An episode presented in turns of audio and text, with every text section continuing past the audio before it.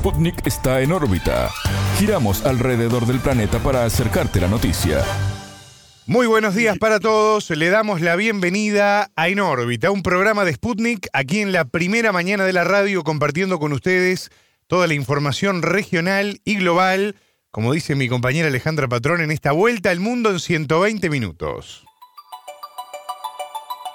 Compañera, que ya está del otro lado de la mesa, junto a mí como todas las mañanas. ¿Cómo andamos, Ale? Bienvenida. Muy bien, ¿cómo están todos? Buenos días, qué gusto recibirlos en este comienzo de En órbita, en esta propuesta para tener de primera mano lo que ocurre en nuestra región y en el mundo. Y vaya que están pasando cosas, Martín. De todo un poco, Alejandra. Hay mucha información para compartir con la audiencia y hoy tenemos un muy interesante telescopio sobre las 8 de la mañana en el horario de nuestra entrevista central, Ale. Sí, y que además los que somos periodistas tenemos mucho interés en lo que está ocurriendo, ¿no? Porque vamos a enfocar nuestro telescopio en Londres para hacer foco en las audiencias que se realizan este martes y miércoles, que van a determinar el destino del periodista australiano Julian Assange, recordemos, el fundador de Wikileaks, que intenta evitar su extradición a Estados Unidos, una nación que lo acusa de espionaje y lo considera además una amenaza. Eh, vamos a recordar que este caso se remonta al año 2010, sobre todo para las nuevas generaciones, cuando Assange publicó un material secreto que reveló la muerte de al menos 18 civiles tras un ataque lanzado en el 2007 por un helicóptero militar estadounidense en Bagdad. Ese mismo año comenzó la publicación de 250.000 documentos estadounidenses de carácter diplomático. Allí aparecieron torturas y hechos atroces cometidos por parte del ejército de Estados Unidos en Irak y Afganistán, un hecho que Estados Unidos no dejó pasar, ¿no? En junio de 2012, Julian Assange se refugió en la Embajada de Ecuador en Londres, temiendo la extradición a Estados Unidos, porque allí le espera una condena de 175 años, es decir, una condena a muerte. Sí, sí, varias cadenas perpetuas. Las organizaciones de derechos humanos. En ese momento, el presidente del país latinoamericano era Rafael Correa. Casi siete años más tarde fue expulsado del recinto de la embajada, detenido a solicitud de Estados Unidos y recluido en la prisión de alta seguridad de Belmarsh. Esto es en Londres. En junio de 2022, la entonces titular del Ministerio del Interior británico, que era Priti Patel, aprobó la extradición del fundador de Wikileaks a Estados Unidos y desde entonces se están preparando eh, recursos evitando. ¿Por qué? Porque él además no es estadounidense, él es australiano. ¿Por qué debería ir a Estados Unidos? Los jugadores británicos no llegaron hasta el momento a una conclusión de que la extradición de Assange fuera una medida preventiva o injusta. Lo cierto, Martín, es que estamos en horas finales de si se determina o no esa extradición a Estados Unidos. Hay una lucha, ¿no? Entre el periodismo, la libertad de, prensa y a quién se mata, al mensajero o al que torturó y mató civiles en una guerra como Irak o como Afganistán. ¿Qué pasa cuando el periodismo de investigación revela una información que no se dice que es mentira, ¿no? No, no fue un invento. Hay documentos que prueban que sí. ¿Qué está pasando, no? Cómo se, sostiene este encarcelamiento de, de, Assange, y esta posible extradición. Si es declarado culpable, va a tener 175 años de prisión en Estados Unidos, lo que dijimos, una, una condena a muerte según las, organizaciones sociales y derechos humanos. Las asociaciones de periodistas del mundo entero instaron a Washington a retirar esta demanda judicial presentada en su contra porque genera un precedente terrible, ¿no? Me imagino a todos los estudiantes de periodismo decir, bueno, que voy a estudiar, que investigar si publico algo, algo y termino preso con opción a, cadena perpetua. Lo que pasa que eh, yo te estaba escuchando y no te quería interrumpir eh, el hilo conductor de todo lo que venías planteando, porque además lo dijiste mucho más lindo de lo que lo voy a decir yo. Pero yo lo voy a decir a mi estilo y, bueno, me hago cargo, ¿no? En definitiva, vos te das cuenta que Assange está preso por hacer su trabajo. Porque básicamente, como vos decías recién, ¿qué precedente le dejamos a los estudiantes de periodismo, ¿no? Dice, yo para qué voy a estudiar, me voy a pagar una carrera, me voy a preparar, voy a trabajar en varios medios de comunicación, con todo lo que implica, el esfuerzo que implica para mucha gente también trabajar en los medios de comunicación, para que todavía después yo, por el motivo que sea, por mis contactos, eh, por las fuentes periodísticas que tengo, yo llego a determinado material, lo puedo publicar y termino siendo un perseguido político por un Estado, que no es cualquier eh, Estado además, ¿no? Porque estamos hablando de un país importante en el tablero geopolítico como es Estados Unidos, que quiere a toda costa mantener la hegemonía que otrora eh, ostentó, por decirlo de alguna manera, y que trata de forzar la unipolaridad que está prácticamente en extinción, como ya hemos hablado contigo en más de una oportunidad, y que termina encarcelando a una persona por hacer su trabajo, Alejandra. Sí, Terrible sí. esto, ¿no? Eh, los que hemos hecho periodismo de, de investigación y, y que nos gusta, sabemos que investigar es acercarse a la verdad. Claro. Y eso mucho atenta contra la vida del periodista, ¿no? Sabemos la- las cifras de, de periodismos que hay en nuestro continente eh, de asesinatos, ¿no? De gente que investiga, que publica, que es riguroso en el trabajo, ¿no? Y cómo a esas personas lamentablemente se las castiga de la peor manera. Vamos a profundizar en este tema. Hay, hay mucho más. Eh, vamos a estar hablando en un ratito con, Zulia- Laines. Ella es presidenta de la Asociación Nacional de Periodistas del Perú, vicepresidenta de la Federación Internacional de Periodistas. Eh, un tema que es insignia para muchos, ¿no? ¿Cómo es posible que no se investigue o no se haga nada sobre esas torturas y asesinatos en Irak y en Afganistán? Pero sí al mensajero que publicó, que no fue el único, ¿no? Un, hablan las organizaciones sociales de un ensañamiento con Assange, ¿no? Una manera de disciplinar a todos los periodistas. Bueno, miren, si ustedes publican cosas a pesar de que sean verdad, porque nunca las pudieron desmentir, eh, vean lo que les pasa, ¿no? Vos sabés que me con quedé- nosotros y vean lo que pasa. Me quedé pensando en algo que dijiste un poco al pasar, no porque me hayas hecho Mejor sentir... hablar de las Kardashian, ¿no? Lo que prefiere Estados Unidos. Bueno, ¿no? por supuesto. ¿Qué me voy a meter Vender. en lo que pasa con la guerra? Totalmente. No chiquilines, no chiquilinas. Este, bueno, esto no, no puede ser así, tiene que haber un, un cambio. No, me quedé pensando en esto que antes de seguir avanzando, pero creo que vale la pena mencionarlo, no porque me hayas hecho sentir un viejo, ¿no? Eso habitualmente uno se siente así, ¿no? Pero me refiero a que cuando vos dijiste, ¿no? Eh, y, y empezaste a hacer un poco el, el resumen de lo que fue el, el suceso que, que llevó justamente a esta situación a Julian Assange, ¿no? Cuando vos dijiste, bueno, lo digo esto pensando en las nuevas generaciones, ¿no? ¿Sí? Y en realidad ahí uno se da cuenta de la cantidad de años que han pasado Claro que sí.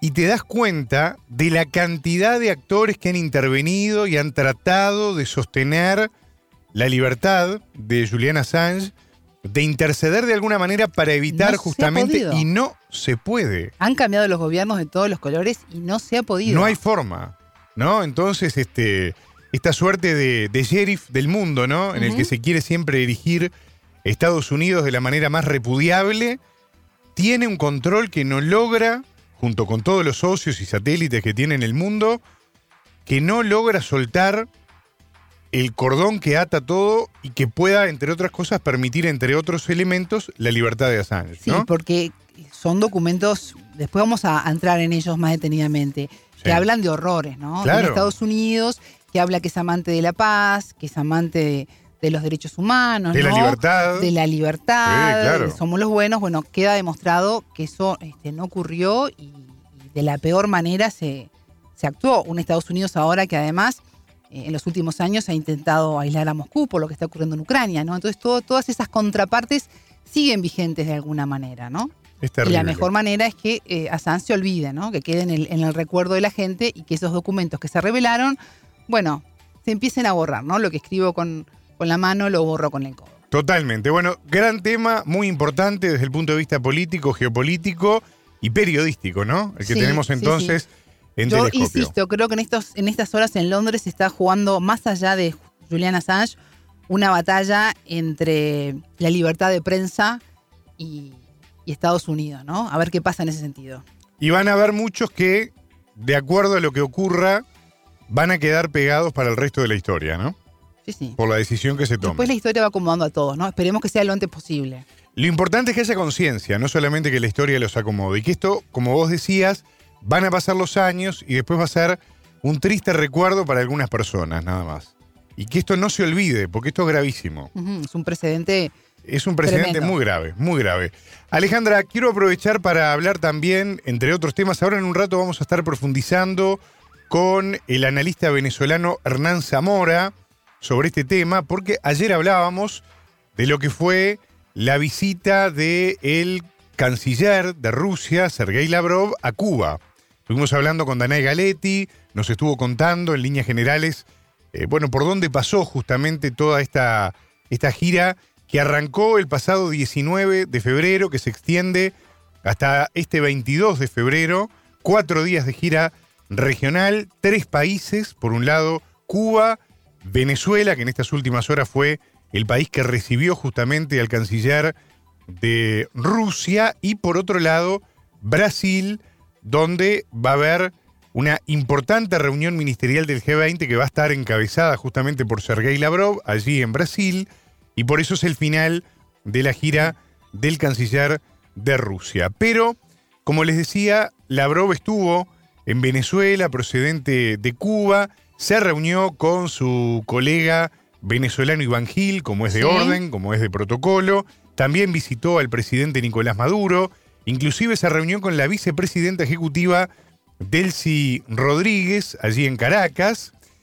Se informó por parte del Ministerio de Asuntos Exteriores de Rusia que la agenda desarrollada allí en Caracas contempla, entre otros temas, el avance de la asociación estratégica, el diálogo político y los proyectos conjuntos en los ámbitos de comercio, inversiones y también de cultura, temas que son muy importantes y muy abarcativos en las agendas bilaterales. Como yo les decía, ya por estas horas Lavrov viajando a Brasil para participar de esta reunión ministerial del G20, pero aprovechamos la oportunidad también para consultar, siempre muy amable, con En órbita, con el colega argentino que está allí en, en Venezuela, estoy hablando de Marcos Salgado, que es corresponsal de Hispan TV allí en Caracas, que se refirió justamente a la importancia de esta visita para Venezuela, de que nuevamente haya pasado por allí por Caracas el canciller Lavrov y también el rol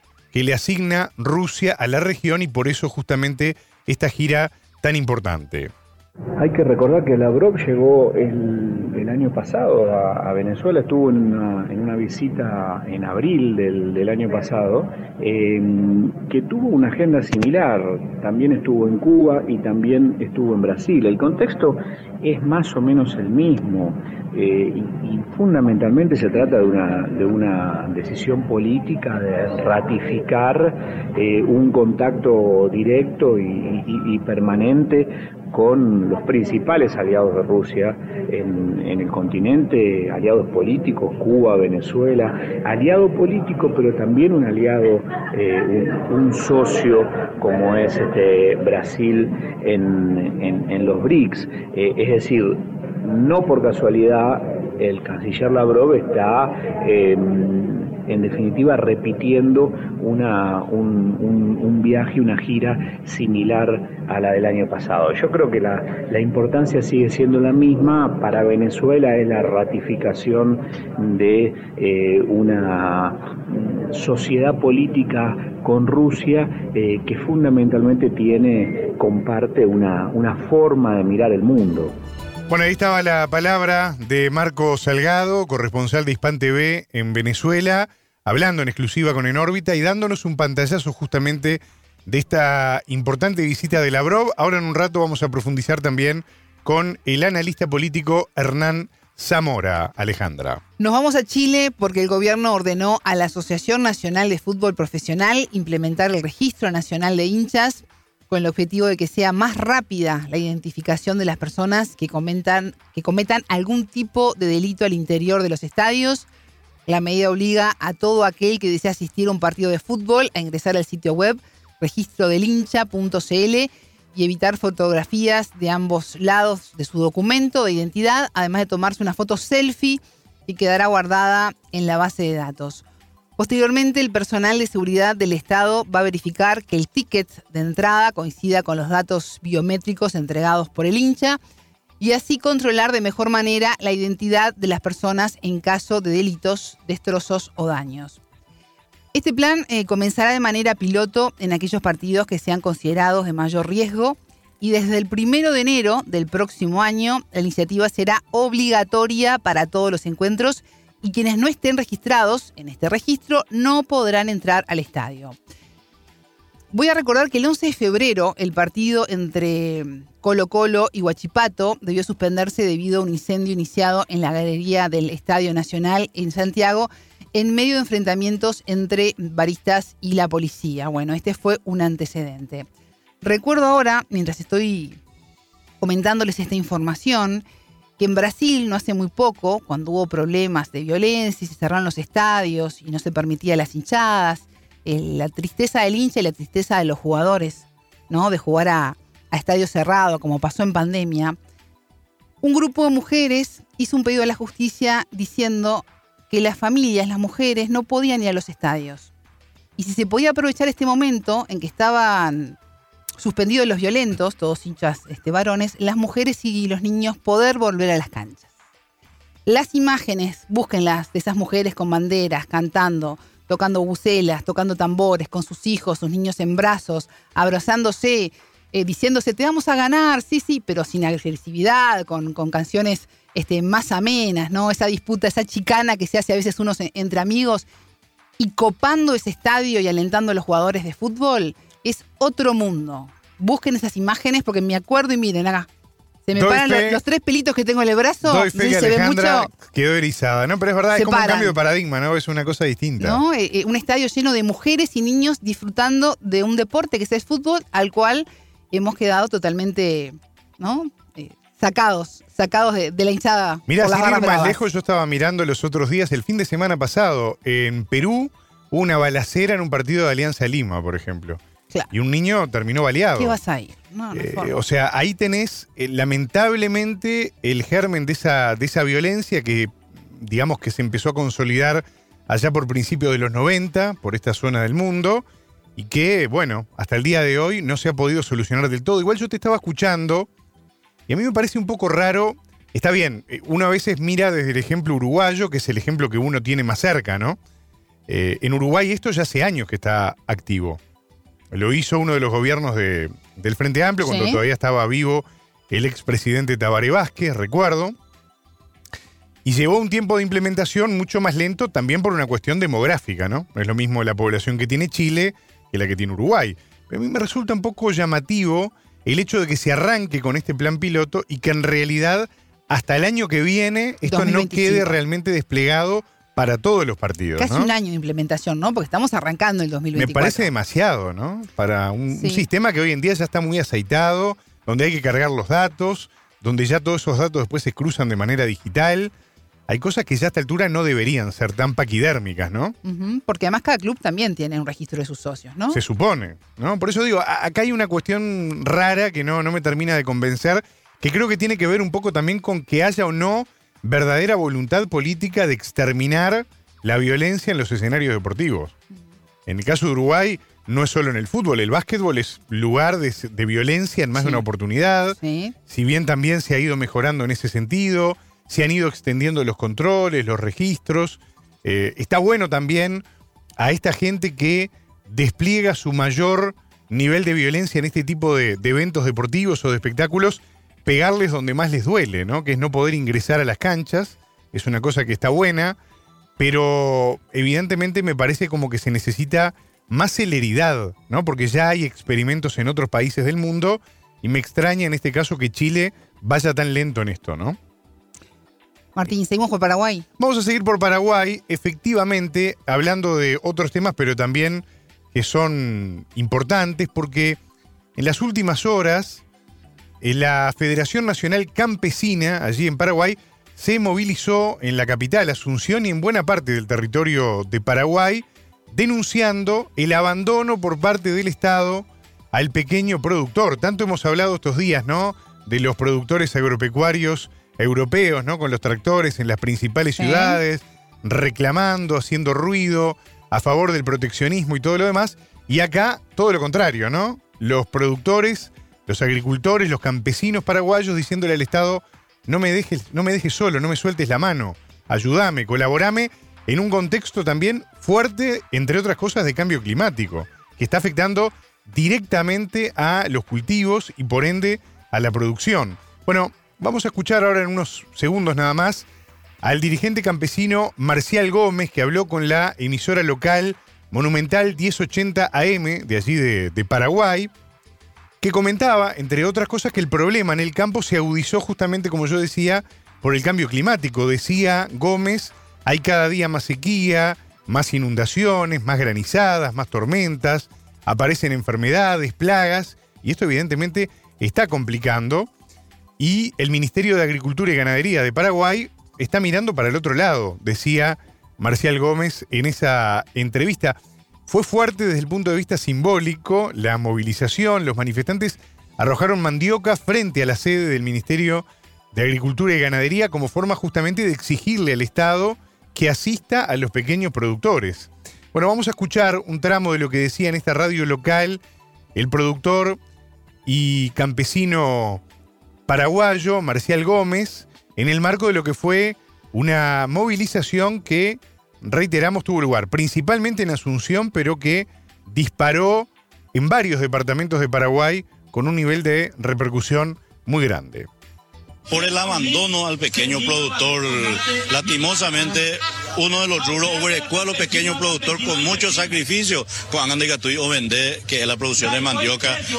Hoy en Botuipá, fábrica cuera, a 300 guaraní el kilo, vender la vendemía, ni costo de cosecha no salva y UPRB. Anda, y pues ninguna intervención de parte del Ministerio de Agricultura. Además, el problema climático afecta gravemente a diferentes rubros agrícolas y no hay pues ninguna previsión para peor el Ministerio de Agricultura. Oye, recortar su presupuesto 35% va a ser más abandono. Upear este diario ya puede tener protesta nacional en diferentes departamentos del país. A lo exigir que hoy política pública de apoyo a la agricultura campesina, que es producción de alimentos para nuestro pueblo.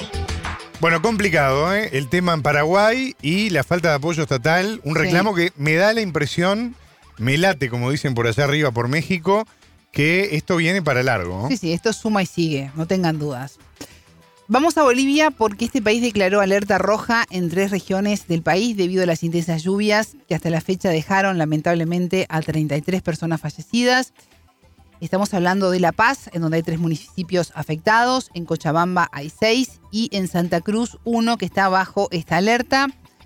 Según los meteorólogos del Servicio Nacional de Meteorología e Hidrología, durante este periodo que finaliza el 24 de febrero, falta muy poquito, se van a producir inminentes desbordes de ríos que afectarán a las poblaciones cercanas. Las autoridades también emitieron alerta naranja para 279 municipios de los 335 que tiene Bolivia, una mayoría. Hay que tener en cuenta que Bolivia enfrenta desde el 2023 la interposición de cuatro fenómenos naturales por efecto del fenómeno del niño, con altas temperaturas, viento, sequía y lluvias intempestivas en varias regiones del país. Vamos a escuchar a partir de este momento a un representante de los vecinos de las zonas afectadas. Se trata de Richard Mamami, presidente de la Federación Juntas Vecinales de Oruro, en diálogo con Bolivia TV Oficial. Ha habido el desborde del río Paria desde el día viernes que nos ha ido afectando bastante eh, a las juntas vecinales de reciente creación y por eso ha llegado una ayuda humanitaria del Viceministerio de Defensa Social, que el día de ayer nos hizo llegar eh, bastante ayuda, ya que las familias damnificadas están pasando los 100 y las afectadas ya estamos llegando a los 800, a 1000 vecinos afectados, ya que la riada ha sido muy fuerte. No teníamos un plan de contingencia eh, a nivel municipal y departamental para poder eh, ver esta situación de la inundación. Richard. espero las ayudas que ha llegado están bien para nosotros. Vamos a hacer que nuestras familias que han sufrido derrumbes de sus casas, han perdido algunas de sus, de sus cosas dentro de las habitaciones donde se han inundado y, y los derrumbes para que esta ayuda les pueda llegar directamente. Ha sido muy fuerte la llada que ha entrado. Es un desborde de un río Paria que año tras año no podemos eh, tener un plan de contingencia departamental y municipal para que este sector eh, ya no se pueda inundar. Eh, son grandes cantidades de agua de dos afluentes, uno es el río Paria y otro es el sector de Moxuma, que tenemos otros cerros que también van desembocando a ese sector. Y ha sido tremendo, de ahí de, el sector de 27 de junio, Taracach, San Juan Pampa va afectando a los milenios, sectores de la zona norte. Entonces, ha sido bastantes juntas vecinales afectadas, bastantes vecinos afectados y esperemos que la ayuda alcance a, a los más damnificados y posterior también a los que se han ido inundando nuevamente. Entonces, estamos pidiendo que nuestras autoridades puedan trabajar conjuntamente para que esto se tenga que solucionar de manera estructural. Bueno, ahí teníamos a Richard Mamami, presidente de la Federación Juntas Vecinales de Oruro, en diálogo con Bolivia TV Oficial. un fenómeno del niño que no está dando tregua, Martín, con estas altas temperaturas, vientos, sequías, luego viene la lluvia en varias regiones de- del país. Difícil eh, para Bolivia y para varios países de la región, lamentablemente. Bueno, como hablábamos recién de Paraguay, ¿no? Como para que no tengan razón los paraguayos, los campesinos en reclamar ayuda cuando el clima no te colabora en nada, ¿no? Chile con los incendios. Ni que hablar. No, no, es tremendo. El panorama es tremendo. Hablando de panoramas tremendos, Sí. te cuento que tanto Francia como Argentina, podríamos decir al aire que le pusieron la tapa final, cerraron el sarcófago para siempre, por lo visto, con respecto a la posibilidad de que la Unión Europea y el Mercosur firmen un tratado de libre comercio. Se tenía que decir... Y sí, y se pasaron 30 dijo- años, no, no sé qué, qué duda había. Bueno, pero acá fueron, en este caso, lo- me, me río porque es tal cual, ¿no? ¿no? O sea, a esta altura era Les como... cuesta, los diplomáticos insisten. La crónica de una no- muerte no es- anunciada, ¿no? es- eh, bueno, en términos diplomáticos eh, se trata de... y están buenos los esfuerzos. Exacto, de edulcorar y de mejorar un poco y tratar de seguir em- empujando algo que ya en realidad no, no iba para ningún lado, ¿no?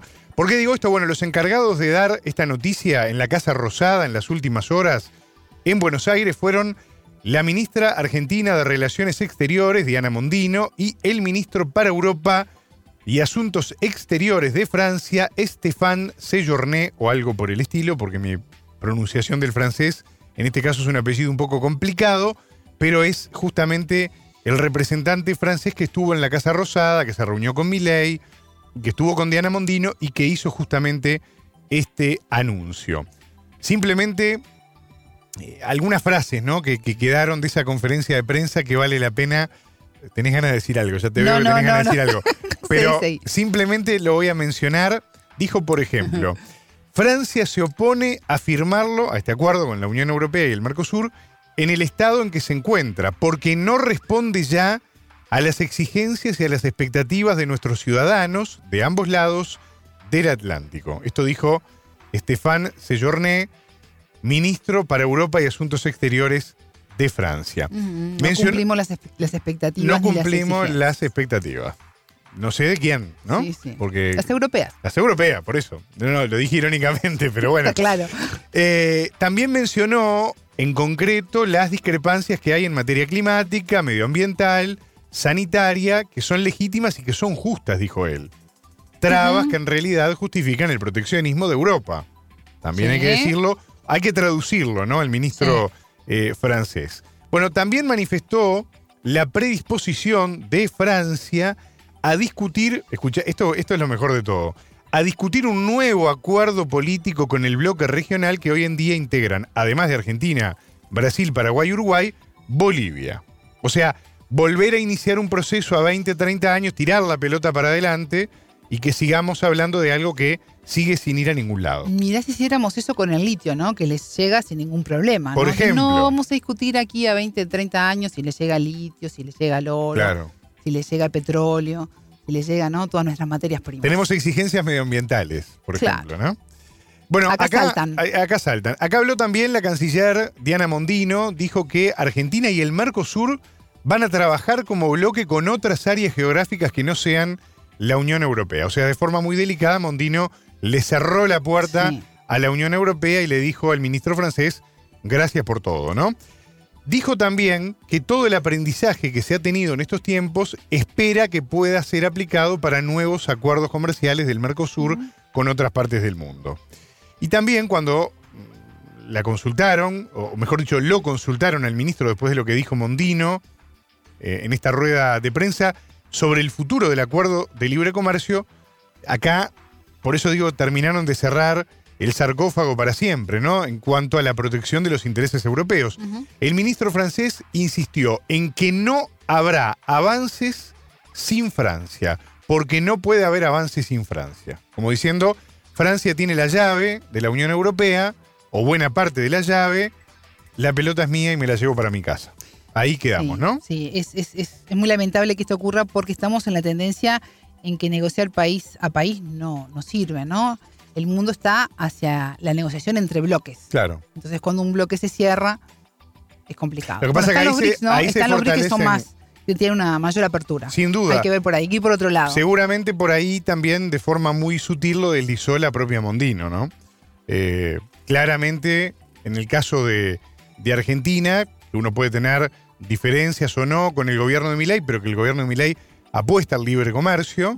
Eh, bueno, no se cierra a priori, aunque tiene algunas limitantes ideológicas muy fuertes y algunos alineamientos muy marcados, ¿no? Y siempre es mejor ir con un bloque atrás, ¿no?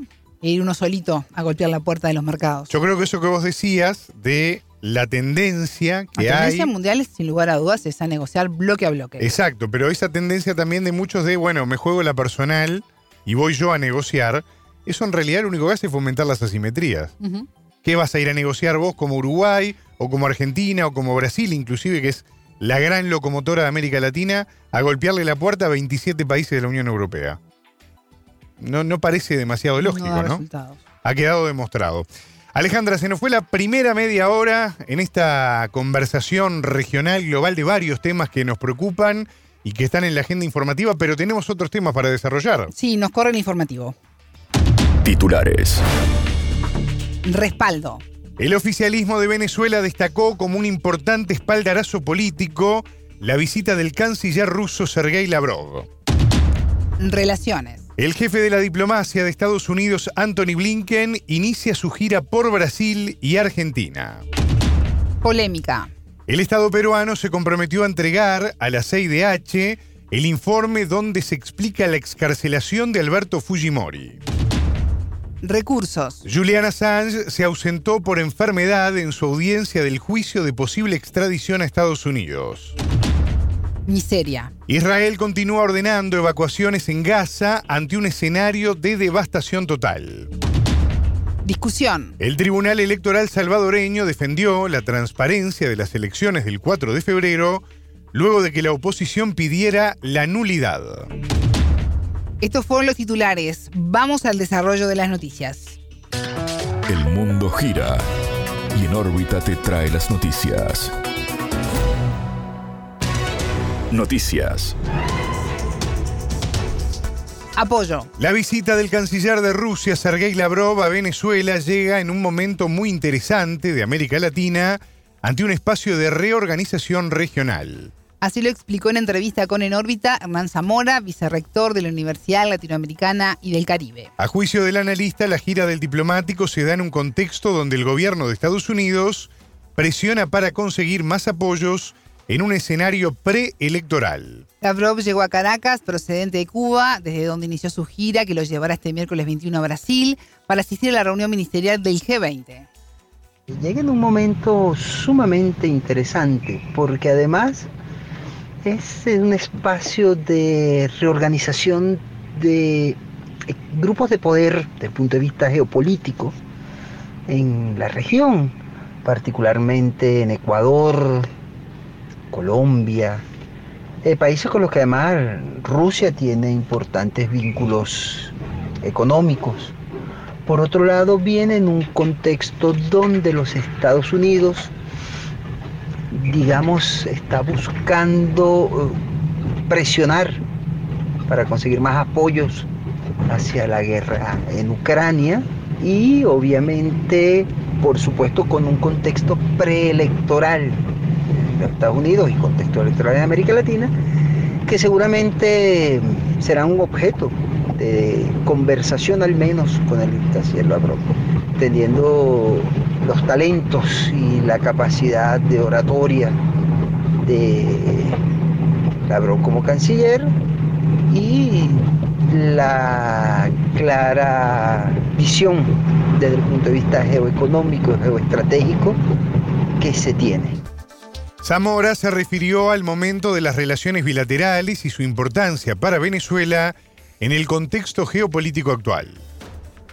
En el caso de la visita de Lavrov a Venezuela y en las relaciones con Venezuela, el tema energético seguramente jugará un rol fundamental en las conversaciones, entendiendo que eh, precisamente en el actual contexto geoestratégico, el petróleo de Venezuela eh, alcanza nuevamente importancia en todo espacio de negociación, pero a su vez es un apoyo um, a Venezuela en el tema con Guyana, donde el eje fundamental de esto sigue siendo el tema energético, como en este caso la explotación de petróleo desde Guyana, donde se ha hecho un gran hincapié a nivel mediático de cómo Guyana se sacó la lotería al encontrar estas reservas, que además sabemos se van todas para la EPSO, es decir, a los Estados Unidos. Por lo tanto, en el actual contexto y además, no solo el hecho energético, sino el hecho electoral en Venezuela. Es, digamos, un velado texto de, eh, en que las cosas fluyan dentro del marco de la autodeterminación de los pueblos y un poco dando a entender que no, digamos, validarán y apoyarán a Venezuela ante cualquier hecho de injerencia. Esto es, por supuesto, todo un esquema de lenguaje diplomático y geopolítico.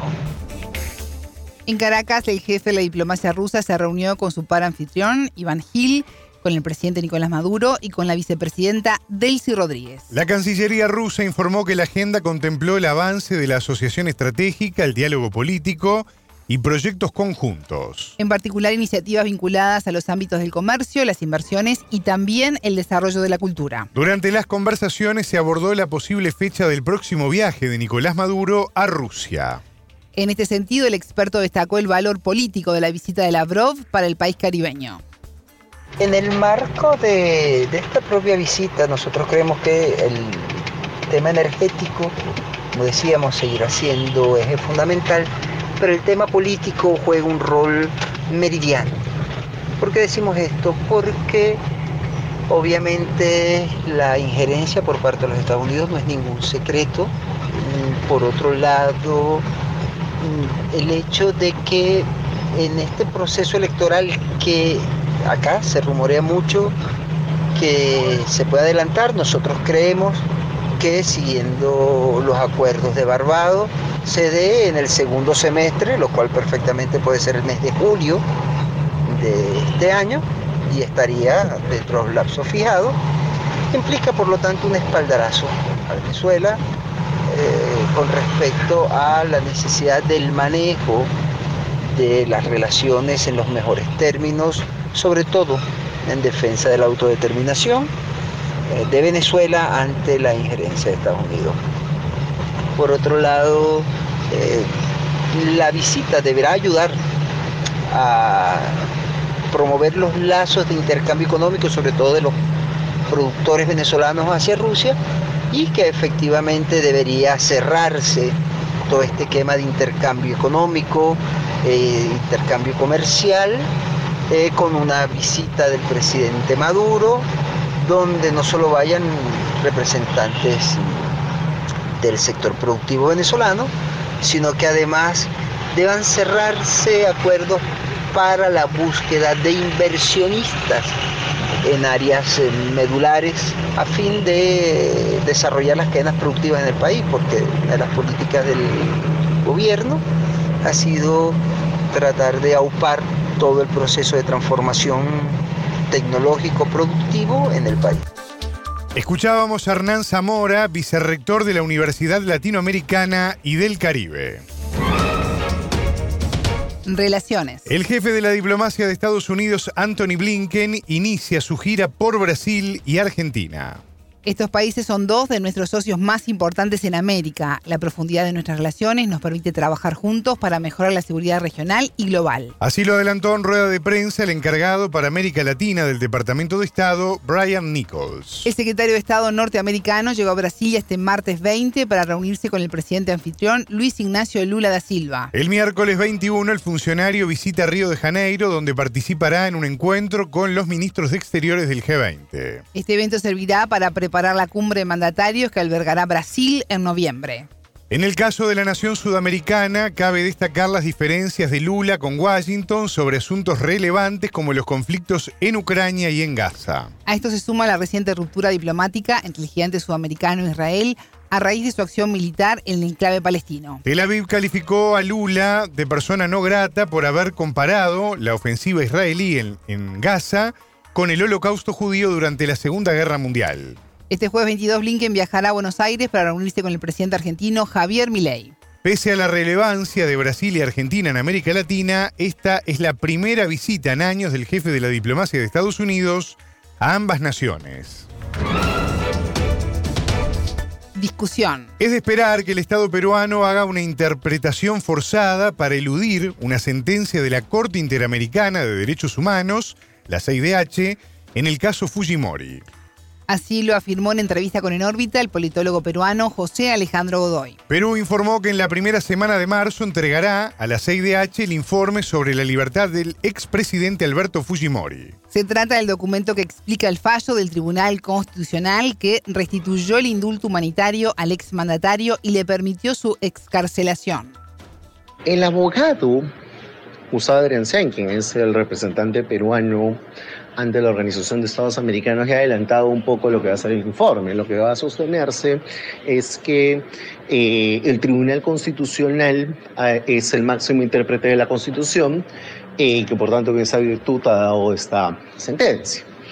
el problema es que existe un artículo dentro de la Constitución, la cuarta disposición final de la Constitución, que señala de modo muy claro que las normas sobre derechos humanos tienen que interpretarse a la luz de los tratados y a la luz de la jurisprudencia de, la cual el Perú es parte. Entre ellas, obviamente, la del Sistema Interamericano de Derechos Humanos. Entonces, por tanto, abiertamente el Perú va a tratar de hacer algo de interpretación forzada para tratar de eludir una sentencia de la Corte Interamericana. Entonces, ese es un argumento que muy probablemente el sistema interamericano va a desestimar. En 2009, Alberto Fujimori fue condenado a 25 años de prisión por crímenes de lesa humanidad cometidos durante su mandato del año 1990 al 2000. El 5 de diciembre de 2023, el tribunal emitió una resolución que ordenó la escarcelación restituyendo un indulto humanitario otorgado en 2017. Ese indulto fue anulado por la justicia peruana al considerarlo producto de una negociación política. Luego de que el tribunal restituyó el indulto en favor de Fujimori, la CID fijó el 4 de marzo para, como fecha límite para que el Estado presentara un informe. Y además exhortó al Estado peruano a abstenerse de indultar al ex jefe de Estado. Dependiendo de lo que se exponga en el documento, la CID podría determinar que Perú está en desacato al desobedecer una decisión de la Corte. Godoy aseguró que Perú permanecerá en rebeldía ante el sistema internacional porque el actual gobierno de Dina Boluarte priorizó su pacto con el Fujimorismo. Por ahora es notorio que el sistema interamericano de derechos humanos va a ser desobedecido por el gobierno peruano. Y en esto es muy claro la presencia ayer del propio Alberto Fujimori diciendo que la presidenta Boluarte debe gobernar hasta el 2026 y haciendo alusión claramente a un pacto político entre el Fujimorismo y el gobierno. Y es evidente que si no fuera por la acción del gobierno que permitió la escarcelación de Fujimori, básicamente el señor no estaría en libertad. Y con ello, clara y notoriamente, los votos del Fujimorismo no sostendrían a la actual administración. Entonces, en ese escenario de pacto, que ya ha sido evidenciado ayer por el propio Alberto Fujimori, eh, muy probablemente el gobierno peruano siga desacatando lo que señala la Corte. En este marco, el expresidente Alberto Fujimori brindó su primera entrevista tras 16 años de prisión donde expresó que Boluarte debe gobernar hasta 2026. Godoy señaló que estos comentarios de Fujimori son doblemente graves, tanto en cuestiones de fondo como en aspectos de forma. Comienzo por las últimas. Eh, Fujimori de esta entrevista eh, sin expresar ningún tipo de arrepentimiento por lo ocurrido y de acuerdo a la propia jurisprudencia de la Corte Interamericana de Derechos Humanos para que se dé un indulto humanitario a personas que hayan sido condenadas por graves violaciones de derechos humanos, esto debería ocurrir. Por tanto, muy probablemente los abogados de las víctimas de los casos Barrios Altos y La Cantuta van a presentar las declaraciones de Fujimori eh, como parte de una observación de su indulto. Y lo otro es lo siguiente, lo, lo que dice en el fondo es muy fuerte. Porque de un lado, claro, aminora la, o busca aminorar la responsabilidad de Vladimiro Montesinos y da línea sobre asuntos sobre los cuales en principio normalmente era su hija la que se pronunciaba. Con lo cual va a generar la imagen, y esto es grave para el Fujimorismo, de que él es quien manda ahora. Y eso eh, es un mensaje muy malo también para su indulto. Y es una complicación para el gobierno de Boluarte, que va a verse mucho más asociado con el Fujimorismo. Y es una complicación adicional para el Fujimorismo porque se va a ver como el partido de gobierno. Escuchábamos al politólogo peruano José Alejandro Godoy. Recursos. Julian Assange se ausentó por enfermedad en su audiencia del juicio de posible extradición a Estados Unidos. La primera audiencia fue este martes 20 en Londres, mientras este miércoles 21 será la segunda. Claves para el futuro del fundador del portal de Wikileaks. Una opción es que se pueda volver a recurrir a su caso en el Reino Unido y la otra que sea extraditado al país norteamericano. Estados Unidos requiere al activista australiano por 18 delitos de espionaje, intrusión informática y de ser culpable recibir una sentencia a prisión de por vida. En 2010 y 2011 el portal Wikileaks expuso violaciones de los derechos humanos de Estados Unidos en sus campañas militares en Irak y en Afganistán. La Fiscalía de Reino Unido representa a la justicia estadounidense. La extradición fue aprobada por las autoridades británicas en 2022, pero el acusado apeló. La defensa de Assange resaltó este martes que la acusación tiene motivaciones políticas. Nuestro cliente expuso una criminalidad grave es procesado por realizar una práctica periodística ordinaria de obtener y publicar información clasificada, verdadera y de interés público, agregó la defensa. En estas dos audiencias los jueces revisarán la decisión tomada el 6 de junio de 2023 por un único magistrado, Jonathan Swift. Este juez denegó al activista el permiso de seguir recurriendo en este país y dio por buena la orden de extradición a Estados Unidos. Estela, esposa de Assange, declaró a la radio BBC que su marido, si su marido pierde esta vista, ya no tendrá ninguna posibilidad de apelación en el Reino Unido. Su salud empeora física y mentalmente. Su vida corre peligro y si es extraditado morirá, sostuvo. Sin embargo, el acusado de 52 años le quedaría un último recurso ante el Tribunal Europeo de Derechos Humanos. Miseria. Israel continúa ordenando nuevas evacuaciones en la ciudad de Gaza ante un escenario de devastación total. Según UNICEF, una de cada seis personas y menores de edad sufre desnutrición severa en el aislado norte del enclave. Más del 90% de los niños menores de 5 años en Gaza toman dos o menos grupos de alimentos por día, es decir, que se enfrentan a una pobreza alimentaria severa. Un porcentaje similar sufre enfermedades infecciosas y el 70% sufrió diarrea en las dos últimas semanas. La Agencia de Naciones Unidas para la Infancia destacó que la miseria arrecia por la franja, donde más del 80% de la población se ha desplazado. Israel, por su parte, prepara su ofensiva en la ciudad sureña de Rafah, fronteriza con Egipto, donde se refugia más de la mitad de los 2,3 millones de gazatíes. La mayoría de estas personas están hacinadas en campamentos improvisados y expuestos a posibles bombardeos y ataques militares terrestres. El primer ministro israelí, Benjamín Netanyahu, prometió aniquilar a Hamas tras su ataque al sur del país el 7 de octubre que dejó unos 1.200 muertos y 250 rehenes. Tel Aviv fijó un ultimátum al movimiento palestino para que libere a las personas aún cautivas, que se calcula son unas 130. El plazo final vence el 10 de marzo, previo al inicio del Ramadán, celebración de ayuno, oración y reflexión musulmana en honor al profeta Mahoma. El asedio en Gaza mató a más de 29.000 personas, de acuerdo con Hamas. En tanto, Israel confirmó la eliminación de más de 10.000 insurgentes.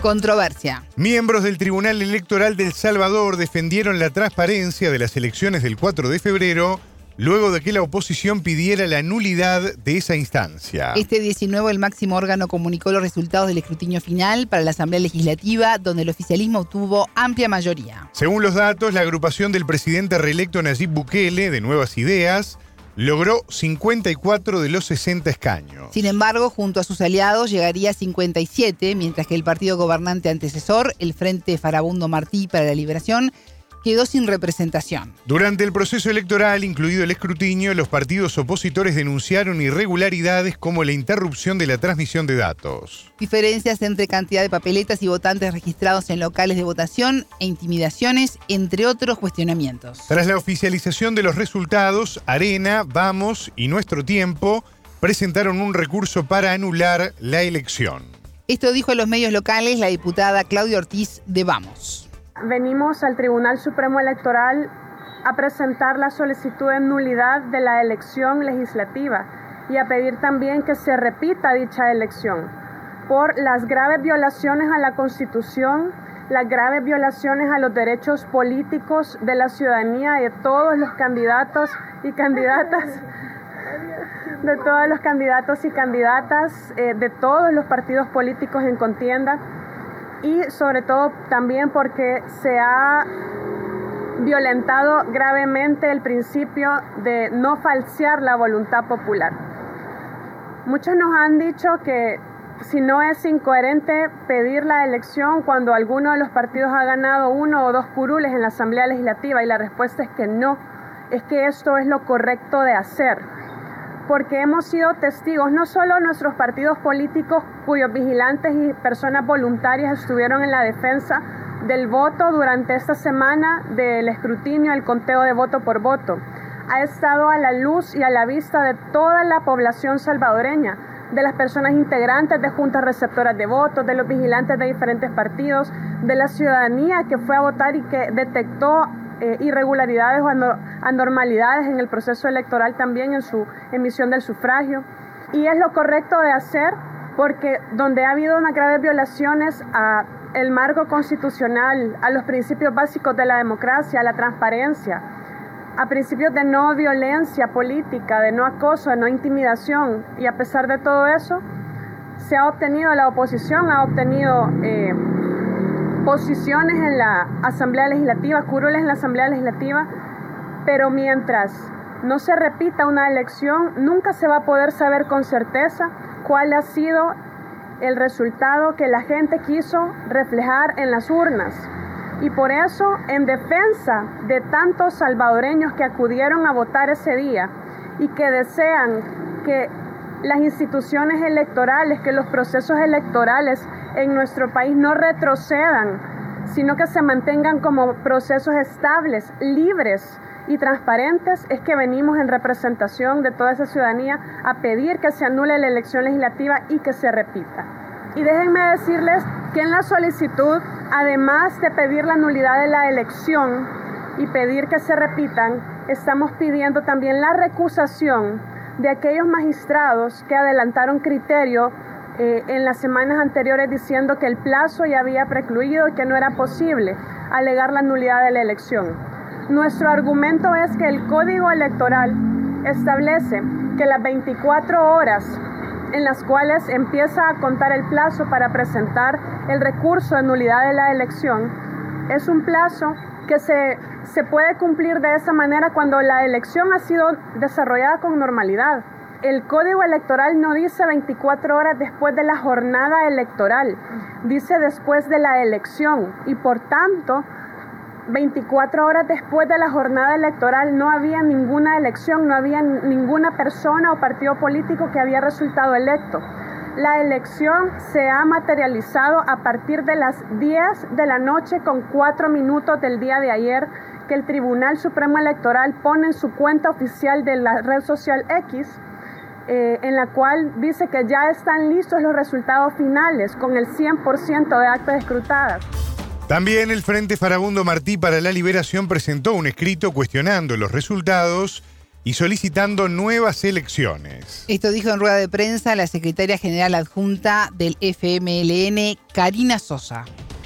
Las anomalías y las irregularidades han estado durante todo este proceso y puntualmente ha sido más evidente, decía yo, en la etapa final que ha sido, de esta etapa, valga la redundancia, que ha sido el escrutinio en el que hemos estado, que no sé, ya le llamaron final, pero no hubo preliminar, entonces es una fusión entre preliminar y final, pero en conclusión ha sido la parte más notoria de los abusos, atropellos e ilegalidades que se han podido dar en el mismo y que dejan muy en duda los resultados que están mandando en el tribunal y de hecho que cierran y después vuelven a abrir porque aparecieron otras cajas, no sé en la casa de quién o en el patio de quién, pero aparecen cajas fantásticamente y hay que volver a abrir el escrutinio.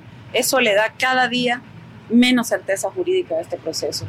Pues hemos presentado este escrito en el que manifestamos nuestra inconformidad con todo lo que les he mencionado y más que viene contemplado acá.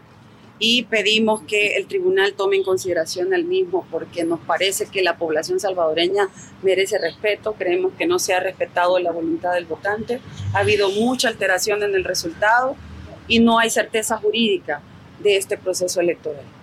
El escrito no se acerca a lo al tema de nulidad de las elecciones. Como Estamos planteando la nulidad del escrutinio porque creemos que todo el proceso ha estado viciado. Y ahora venimos con una acción jurídica a concretar en esa lógica coherente que hemos venido denunciando durante el tiempo todos esos abusos y atropellos. Ahora damos este paso jurídico ante el tribunal, ojalá y lo tome en consideración ya que durante el proceso el papel del tribunal ha sido bastante flojo, no ha asumido el papel que corresponde como rector del proceso electoral y no lo decimos solo nosotros, sino también otras fuerzas políticas, pero también hasta organismos como la, OEA, que sacó un comunicado en el que señala puntualmente las cosas que observaron. Y también eh, es importante que esto no solo quede como un escrito de esta parte, queremos garantía de lo que sigue ya que no pudieron garantizar. En este momento queremos garantía de que va a ser efectivamente de acuerdo a la ley en la próxima etapa del proceso que está a la puerta ya, que es la elección de alcaldes, alcaldesas y diputados y diputadas al Parlamento Centroamericano. Antes de que se conocieran los resultados oficiales, la OEA expresó su preocupación por la demora y por la falta de uniformidad en el escrutinio. La organización señaló además que el partido oficialista asumió una actitud dominante e intimidatoria y que uno de sus trabajadores obstaculizó el trabajo de la misión. La presidenta del tribunal, Dora Martínez, se refirió al recurso presentado por los partidos de oposición. Fue en una entrevista con el medio local Diálogo 21.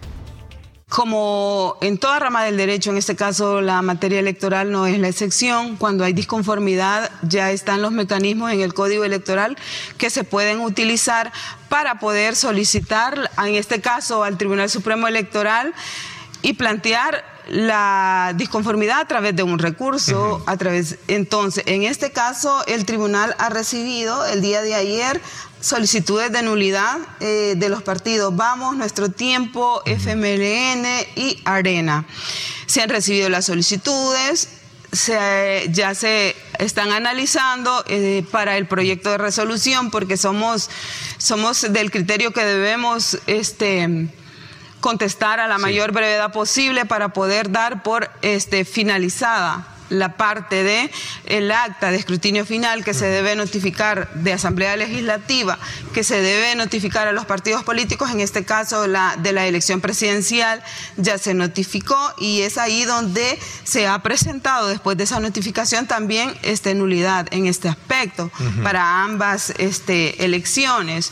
Entonces, ¿qué es lo que está haciendo el tribunal?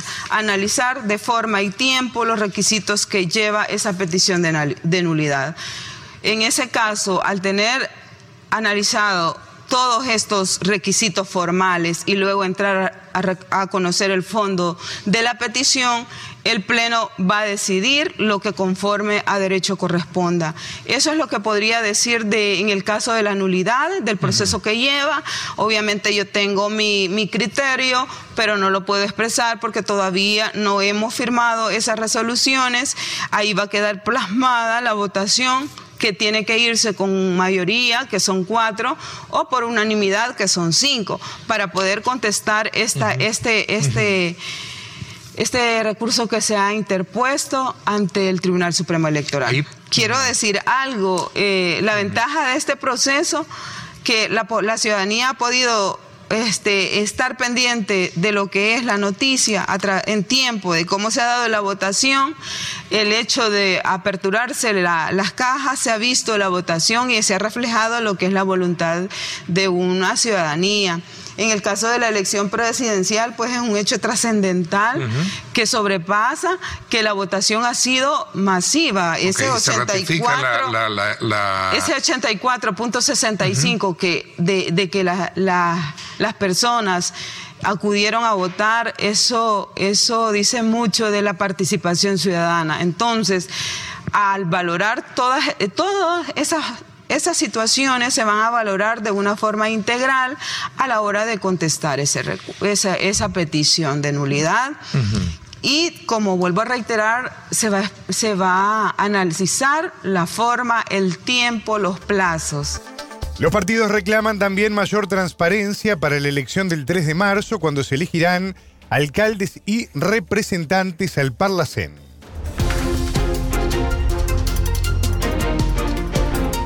¿Qué pasa en tu ciudad, en tu país, en el mundo que te rodea? Radio Sputnik te informa todo el día. Bueno, ahí teníamos algunas de las noticias más destacadas que están ocurriendo a nivel regional y mundial. Ya estamos en la primera hora de En órbita, en un ratito nada más, momento de hacer nuestra primera pausa e irnos a Londres, ¿no? Que se está jugando y mucho en esta audiencia de Julian Assange, el periodista australiano, fundador de Wikileaks. Bueno, hacemos la pausa, como dijo Alejandra, y a la vuelta enfocamos nuestro telescopio a Londres y ponemos el foco allí de lo que está ocurriendo.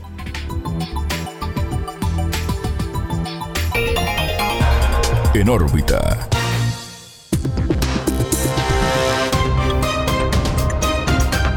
Radio Sputnik te acompaña todo el día para mantenerte bien informado.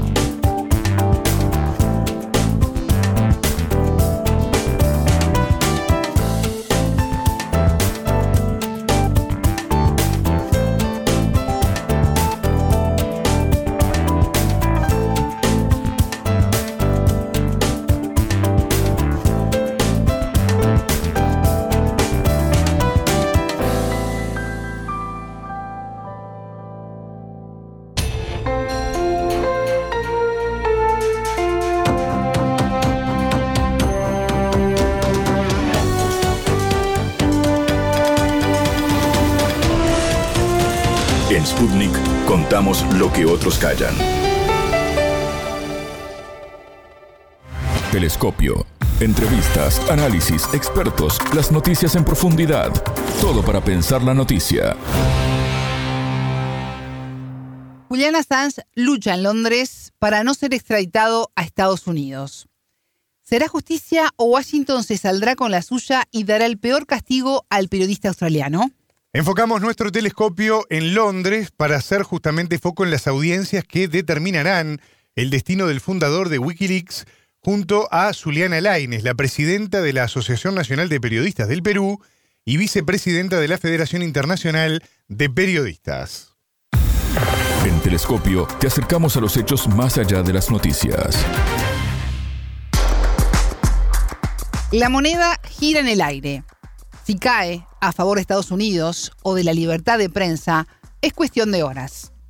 El periodista Julian Assange, fundador de Wikileaks, afronta este martes 20 y miércoles 21 un último recurso para evitar su extradición al país norteamericano, una nación que lo acusa de espionaje y lo considera una amenaza. La organización Wikileaks fue fundada por Assange en el año 2006, pero saltó a la fama en 2010, cuando comenzó a publicar filtraciones a gran escala de información gubernamental clasificada, en particular de Estados Unidos. En 2010, en su web publicó un material secreto que reveló la muerte de al menos 18 civiles tras un ataque lanzado en 2007 por un helicóptero militar estadounidense en Bagdad. Ese mismo año comenzó la publicación de 250.000 documentos estadounidenses de carácter diplomático. En junio de 2012, Julian Assange se refugió en la Embajada de Ecuador en Londres temiendo la extradición. En ese momento el presidente del país latinoamericano era Rafael Correa. Casi siete años más tarde, en abril de 2019 y bajo el mandato de Lenín Moreno en Ecuador, el periodista australiano fue expulsado del recinto de la embajada, detenido a solicitud de Estados Unidos y recluido en la prisión de alta seguridad de Belmarsh, en Londres. En junio de 2022, la entonces titular del Ministerio del Interior británico, Priti Patel, aprobó la extradición del fundador de Wikileaks a Estados Unidos después de investigar su caso en la Corte de Magistrados de Westminster y el Alto Tribunal de Londres. Los juzgados británicos no llegaron a la conclusión de que la extradición de Assange era una medida represiva o injusta. En junio de 2023, Assange presentó su última apelación en el Alto Tribunal de Londres, en la que intentó disputar el dictamen del juez Jonathan Swift quien declinó la apelación presentada por los abogados del periodista contra la orden de extradición. Si es declarado culpable, Assange se expone a 175 años de prisión en Estados Unidos, una condena de muerte, según sostienen las organizaciones sociales y de derechos humanos. Las asociaciones de periodistas del mundo entero instaron a Washington a retirar la demanda judicial presentada en su contra, mientras en Londres ocurren las audiencias que pueden determinar su destino. La Casa Blanca quiere castigar al mensajero y dejar en claro a todos los periodistas que si se revela algo en contra de Estados Unidos, en especial asesinato de civiles y torturas por parte del ejército, las consecuencias serán tremendas. Publicar la verdad puede costar la vida. La entrevistada. Juliana, bienvenida a Telescopio. ¿Cómo estás? Es un gusto recibirte. Un placer, un placer siempre estar en contacto. Juliana, estamos eh, viviendo horas claves en el caso de Julian Assange y su lucha por la libertad. Este martes 20 y miércoles 21 el fundador de Wikileaks está afrontando eh, un último recurso para evitar su extradición a Estados Unidos, un país que lo acusa de espionaje y lo considera una amenaza tras la masiva filtración de material clasificado. Eh, ¿Qué está en juego a estas horas en este juicio? Sí, son días determinantes para el caso Assange, pero también para el periodismo, para el derecho a saber de la ciudadanía. La decisión está en manos del Tribunal Supremo Británico y por ello hoy día mismo, 20 de febrero, tenemos más de medio centenar de sindicatos de periodistas movilizados en el mundo. Hay diversos puntos donde los periodistas primero están siendo firmes en decir de que el periodismo no es un crimen, eh, defendiendo la condición de periodista de Julian Assange y haciendo saber que una extradición a Estados Unidos representa prácticamente una condena a muerte con alguien que hizo lo que un periodista de investigación hace todos los días, que es revelar casos de absoluto interés público en, este, eh, en esta situación puntual, crímenes de guerra, eh, en los que más bien a quien se tendría que estar investigando es quien, a quienes han estado involucrados en estos crímenes y no en el mensajero, ¿no? Por eso desde la Federación Internacional de Periodistas, hoy 20, mañana 21, diremos eh, que el periodismo no es un crimen y exigiremos no solo la libertad inmediata de Julián Assange, sino que se levanten todos los cargos que en este momento pesan contra él. En estos cientos de miles de documentos secretos, eh, de alguna manera mostraron al mundo una cara diferente y sangrienta de las acciones del ejército de Estados Unidos, eh, a diferencia de lo que se decía en ese momento, ¿no? Y de la imagen que siempre promulga la Casa Blanca, eh, nosotros somos los buenos, los defensores de la justicia, eh, solo hacemos el bien. de alguna manera que han descubierto que se cometieron y encubrieron crímenes de guerra y en la que el número de víctimas civiles fue significativamente mayor que las que decía el Pentágono. ¿Por qué consideras que la democracia estadounidense no soporta sus trapos sucios y castiga a quien pone luz a este tipo de aberraciones, en este caso un periodista. Sí, sin duda esos más de 250 mil documentos, entre documentos militares, diplomáticos, que revelaron realmente lo que pasó en la guerra de Irak, Afganistán, eh, desnudaron lo que es eh, no solo la, la política exterior de Estados Unidos, sino que se constituyeron en una de las eh, más prístinas lecciones de periodismo. A Sanz se le han iniciado muchas campañas de desprestigio, se le ha querido presentar como alguien que filtró información, él lo que hizo es difundir información, difundir información que era de altísimo interés público, eh, además tamizando de que en una situación así eh, un editor que ni siquiera es estadounidense. Ojo, eso hay que recordárselo a la ciudadanía. Julian Assange es un ciudadano australiano al que pretenden extraditar a los Estados Unidos para castigarlo, porque no hay otra forma de calificar esto bajo la ley de espionaje de Estados Unidos, acusándolo además de más de 17 delitos, pero fundamentalmente de tema de espionaje cuando él lo que hizo fue difundir información que le entregó una fuente. Eso es lo que hacemos los periodistas todos los días. Aquí en mi propio país, en Perú, muchas veces a los periodistas nos han llegado documentos de inteligencia militar y valorando cuál es el valor noticioso, el interés público, la veracidad que tiene esos documentos, porque a lo que el periodista se debe es a comprobar si la información que va a difundir responde o no a los cánones de la verdad. En este caso eso es irrefutable.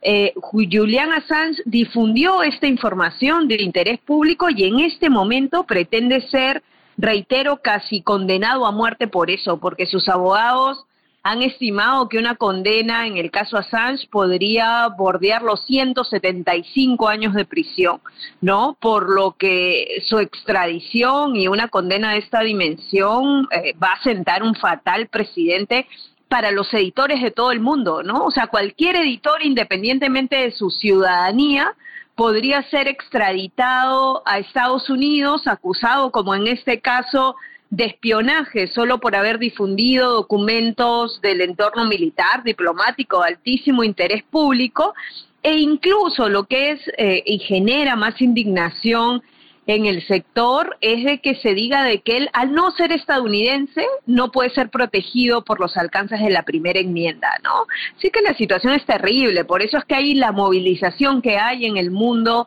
por este caso, porque subrayo, no es solo la defensa del caso Assange, no es la defensa de Julian Assange, es la defensa del periodismo independiente y sobre todo el derecho de la ciudadanía del mundo a saber.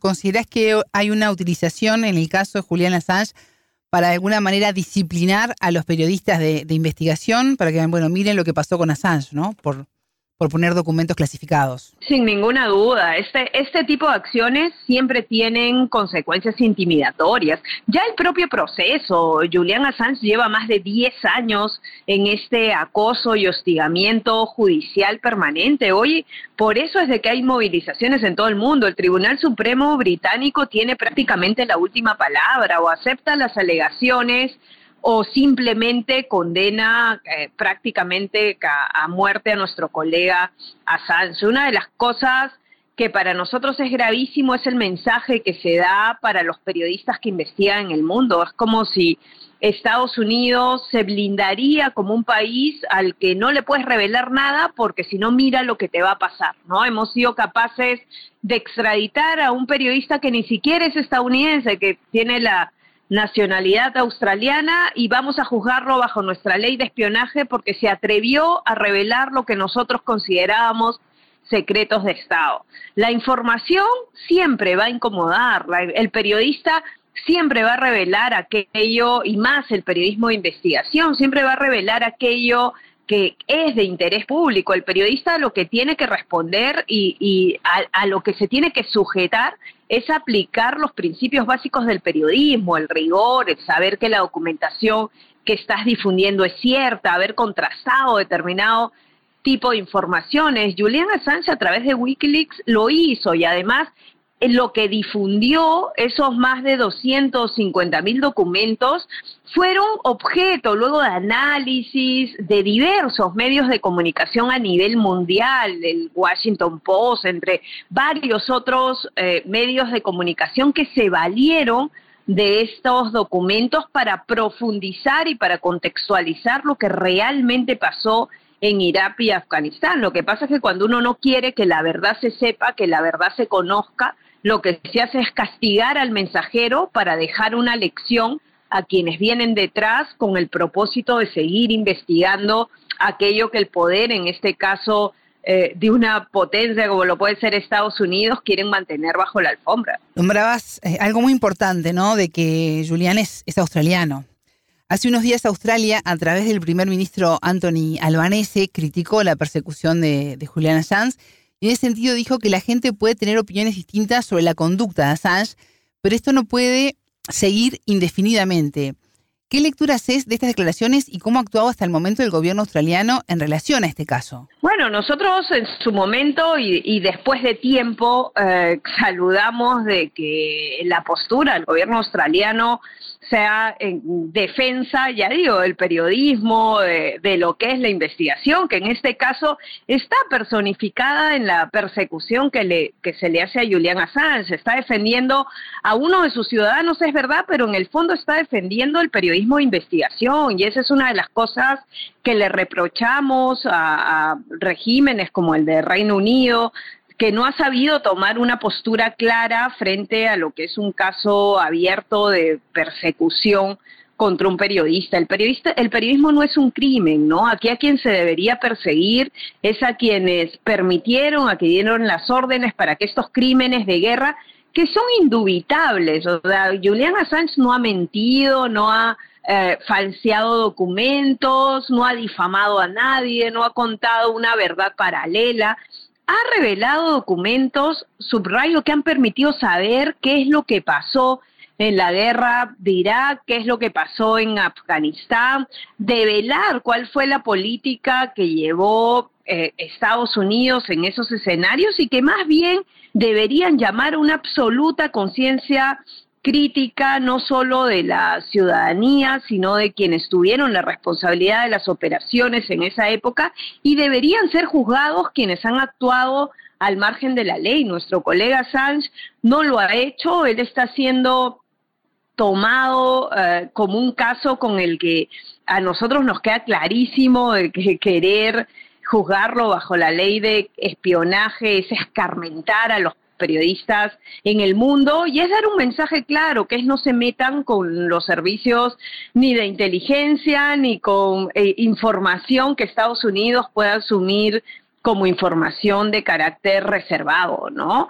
Eh, no se puede tildar y calificar de reservados eh, información que te lleva a develar eh, crímenes de guerra y responsabilidades en eso. Esto más bien debería estar en tribunales internacionales para que quienes cometieron estos crímenes, dieron las órdenes, en ese momento estén siendo juzgados bajo el manto de esa defensa a los derechos humanos que muchas veces pregona eh, este país del norte, ¿no? Así que para nosotros el caso Assange, ya digo, estamos eh, por eso movilizados varios sindicatos en el mundo hoy, pero no solo periodistas, también hay activistas de derechos humanos, porque es bochornoso lo que están intentando hacer eh, y el precedente que esto puede crear siendo y convirtiéndose en el primer editor que sería juzgado bajo la ley de eh, espionaje en Estados Unidos sería fatal para el periodismo en el mundo, ¿no? Es como decirle a un periodista hay cosas con las que no te puedes meter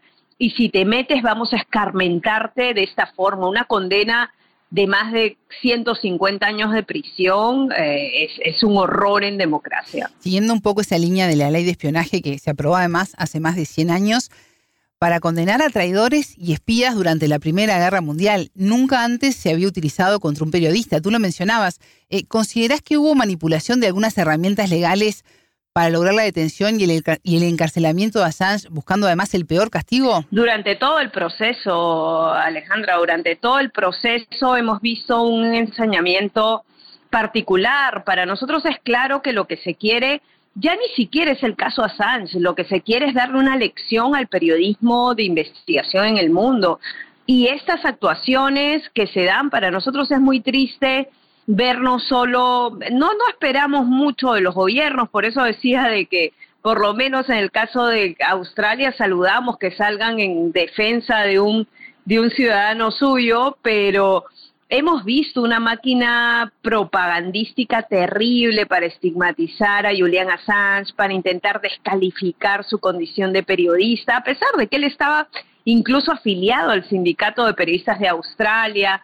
Durante todos los años que ha durado la persecución, ha sido incorporado como miembro honorario de varios sindicatos de periodistas en el mundo, en Francia, en Londres mismo. Hoy había por la mañana una tremenda movilización eh, y es porque nosotros reconocemos a Julian Assange como un par. Eh, Julian Assange no es un espía, no hay forma de intentar juzgarlo bajo una ley de espionaje. Él recibió información, recibió documentos clasificados del entorno militar diplomático como lo hace lo hacemos todos los periodistas de diversas instancias es como si en cada uno de nuestros países si nos llega información clasificada que es información que puede llevarte a revelar un tema de interés público, que subrayo, que esté sujeto a la verdad y lo difundimos, un periodista no puede ser eh, tratado como un espía, un periodista es un mensajero, uno recibe información, contrasta esa información,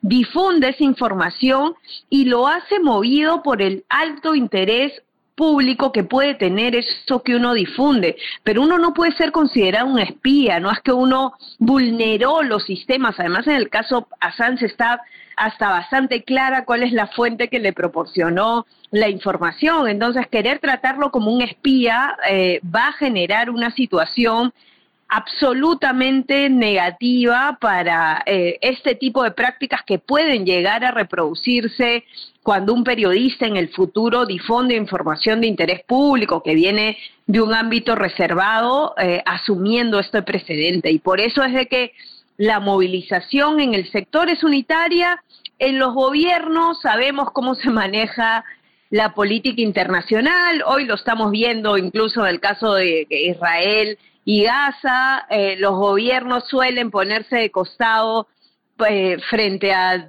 determinadas situaciones políticas, pero lo que sí esperamos es que desde el periodismo y está pasando en gran medida haya una respuesta unánime, porque esta no es la defensa de Assange, es la defensa del periodismo de investigación en el mundo y es la defensa y un decir basta cuando se intenta estigmatizar la labor de un periodista. Mientras Estados Unidos lo ve como una amenaza y trata de, encasillarlo en el monte de, de espía para determinar algunas consecuencias, Assange fue nominado este 20 de febrero al Nobel de la Paz 2024. Fue nominado por una diputada noruega quien argumentó que Assange reveló crímenes de guerra occidentales y que contribuyó a la paz. Leo textual una frase, si queremos evitar la guerra, debemos conocer la verdad sobre los daños que provoca, declaró esta diputada. Hablabas de, de, las marchas ¿no? que hay en todo el mundo en apoyo a Assange.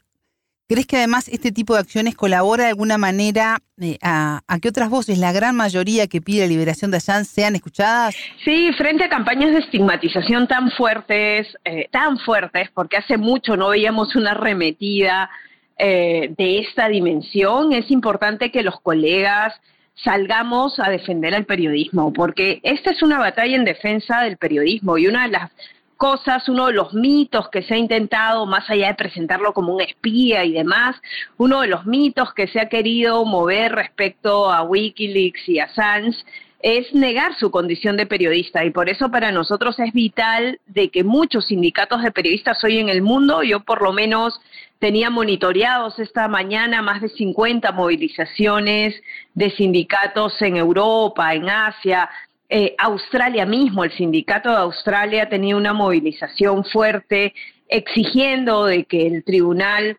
Supremo en Reino Unido pueda tener una, una decisión con apego a la justicia y aceptar las alegaciones de la defensa de Julian Assange. Para nosotros que los sindicatos de periodistas estén movilizados es una prueba más de que consideramos a Assange un periodista y que y queremos desmontar esa contracampaña que ha querido presentarlo todo el tiempo, ya sabemos la maquinaria propagandística y, muchas veces mediática que se maneja en torno a estos casos desde Estados Unidos han querido, lo primero que han querido atacar en Julian Assange es su condición de periodista y por eso el hecho de que sindicatos de periodistas hoy en el mundo, en América Latina, iban a haber movilizaciones en Argentina, en Brasil, aquí en Perú, es importante eh, defender esa condición porque eso desbarata la posibilidad de que él sea asumido como un espía. Julian Assange es un periodista que recibió información de sus fuentes, que difundió esta información, que ha pretendido revelar eh, crímenes de guerra y la actuación eh, contraria a los derechos humanos de Estados Unidos en la guerra de Irak y Afganistán, y más bien debería tener por su valentía, por su coraje, el reconocimiento no solo de la comunidad periodística, sino de la comunidad internacional. Por ello, él ha sido presentado incluso nacionalmente a varias convocatorias de premios a la libertad de prensa, premios a la libertad de expresión, porque su valentía, eh, un periodista con una red de colegas en otros medios de comunicación que se atrevan a denunciar eh, y, a darle publicidad a documentos que comprometen a una potencia mundial en crímenes de guerra, hay que tener un coraje tremendo para hacerlo, sabiendo las consecuencias que venían luego de una revelación de ese calibre. Y las consecuencias las ha vivido en los últimos años. ¿no? Julián Assange ha tenido que vivir bajo la condición de asilo varios años en la Embajada de Ecuador, en Londres, eh, luego ha sufrido otro tipo de acusaciones, ahora se encuentra en prisión a la espera de que el Tribunal Supremo decida o no su extradición. Esas son las consecuencias eh, de revelar una verdad de la dimensión de la que él reveló y por eso del otro lado de la vereda tenemos que estar periodistas, defensores de derechos humanos, defensores del periodismo, la propia colectividad impidiendo, por lo menos tratando de impedir de que se consume un, escarmiento como el que pretende darle a Estados Unidos a Sanz y al resto de periodistas por haberse atrevido a hacer una revelación de ese calibre. Juliana, teniendo en cuenta lo que reveló Assange y de parte de quién, ¿no? ¿Es un prisionero político? Sí, a nosotros nos queda claro de que no, no hay delito imputable a Julian Assange, ¿no? Y cuando alguien te priva de tu libertad eh, sin un delito que pueda sustentar esa privación, ¿no? De manera eh, realmente probada, tú te conviertes en un prisionero político, ¿no? O sea, aquí lo que eh, subrayo, creo que para mí es importante que la ciudadanía eh, tenga clara de que nosotros con Julian Assange no estamos haciendo una defensa corporativista, ni siquiera es que haya, eh, porque esto también se ha puesto sobre la mesa en algún momento de que hay un tema, una disputa ideológica, no. Julian Assange ha tenido la valentía de denunciar crímenes de guerra, de confrontar un hipermegapoder mundial y lo ha hecho desde las armas que las tiene un periodista, que es la pluma, que es la posibilidad de amplificar estas denuncias. Ha tenido, como lo tiene el periodismo hoy, no olvidemos estas eh, series de investigación que han salido gracias al periodismo colaborativo, como los Panama Papers y varios otros, un periodista y, las, los documentos que en su momento pudo difundir Julian Assange fueron insumo para otros medios de comunicación en Europa, en Estados Unidos, en América Latina mismo, ¿no? Y esas son las armas de un periodista. El periodista puede amplificar ese tipo de, de denuncias y lo que ha tenido, la factura que ha tenido que pagar él y su familia frente a, esa revelación es lo que nos tiene hoy en un escenario como este. Y, para, la ciudadanía, para la ciudadanía tiene que ser importante saber, porque muchos se preguntan, ¿y por qué la extradición a Estados Unidos? ¿no? Julian Assange no es eh, norteamericano, Julian Assange es un ciudadano de Australia. ¿Por qué Estados Unidos va a pedir la extradición y va a juzgar bajo su ley de espionaje a un editor del mundo eh, que no es un ciudadano de sus territorios, ¿no? O sea, eso va a generar, generar un precedente muy preocupante y por eso es de que las reacciones de los periodistas en el mundo no es solo el llamado a no criminalizar el periodismo, porque esto es una abierta criminalización del periodismo, sino es exigir de que eh, se frene la extradición, pero también que se levante todo tipo de cargos porque solo así sentiremos de que finalmente se está logrando garantizar, dar garantías plenas eh, al ejercicio periodístico en el mundo. Zuliana, el fundador de Wikileaks, lleva más de 11 años privado de su libertad. Recordemos que en junio de 2012, temiendo ser extraditado a Estados Unidos, el periodista solicitó asilo político en la Embajada de, Ecuador en Londres, tú lo mencionabas, donde pasó unos siete años. Sin embargo, en abril de 2019, Quito le retiró el apoyo y se dio paso a su arresto por parte de autoridades británicas. ¿Por qué consideras que ocurrió esto? ¿Hubo aquí un quiebre político a favor de Estados Unidos? Sí, a ver, nosotros hemos tenido situaciones, eh, sabemos cuáles son los vaivenes políticos que, por los que ha pasado Ecuador hasta hoy. Probablemente eh, hasta para el sindicato de periodistas en Ecuador es difícil tomar eh, posición sobre el caso de Julian Assange porque eh, ese ha sido un tema que generó realmente una convulsión nacional y han pasado gobiernos de distinto tinte político en, Ecuador y en función a ello han después de haberse convertido en un gobierno que le dio protección durante años en, en la embajada, expulsarlo de la forma que lo hicieron y en las condiciones que lo hicieron solo responde a, patrones de cambio de signo político en, Ecuador, ¿no? Eso lo expuso a la prisión y ahora eh, solo el Tribunal Supremo británico eh, puede, tiene la oportunidad de, de, girar la tuerca, ¿no? O sea, si nosotros también nos ponemos en la situación de que el fallo del Tribunal Supremo pueda ser adverso. El tema es que un fallo adverso lo que podría generar es una extradición inmediata y probablemente los tiempos, porque todavía quedaría una instancia en Europa que es la del Tribunal Europeo de Derechos Humanos. El problema es los tiempos de actuación del Tribunal Europeo de Derechos Humanos, ¿no? Porque frente a una acción que para nosotros sería, estaría enmarcada en una decisión que no ha ponderado la justicia ni las pruebas que, eh, la defensa de Julian Assange ha presentado en sus alegaciones y el fallo fuera adverso, no se termina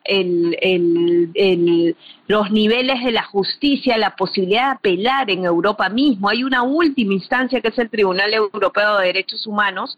El problema es que siendo y dándose los tiempos eh, que estas instancias toman, para eh, recibir la causa y dictaminar en la causa, lo más probable es que la extradición se produzca casi de manera inmediata. Y una extradición, según la defensa de Assange, significaría una condena de más de 150 años de cárcel, ¿no? Eso es una condena a muerte, sin duda, más allá de las condiciones humanitarias en las que él Además, si se le asume como un espía, eh, podría recibir en una cárcel en Estados Unidos. Por ello es de que esta fecha, que es la fecha determinante, por lo menos en la justicia británica, eh, ya no hay una posibilidad de apelación posterior.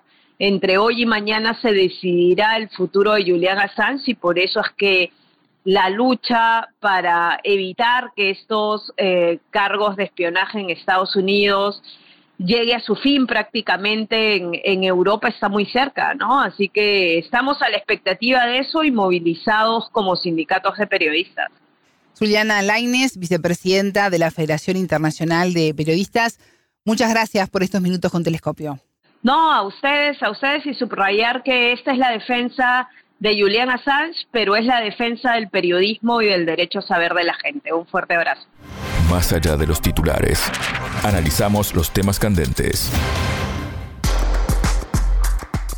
Hasta aquí nuestro espacio de análisis. Alejandra, pueden volver a escuchar, recordemos esta entrevista en sputniknews.lat. Ya lo saben, la frase del día la escucharon en Telescopio. Todas las caras de la noticia en Telescopio. Subrayo, no es solo la defensa del caso Assange, no es la defensa de Julian Assange, es la defensa del periodismo independiente y sobre todo el derecho de la ciudadanía del mundo a saber.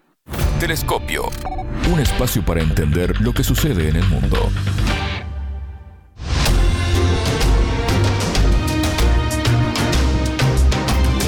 Estás escuchando Radio Sputnik.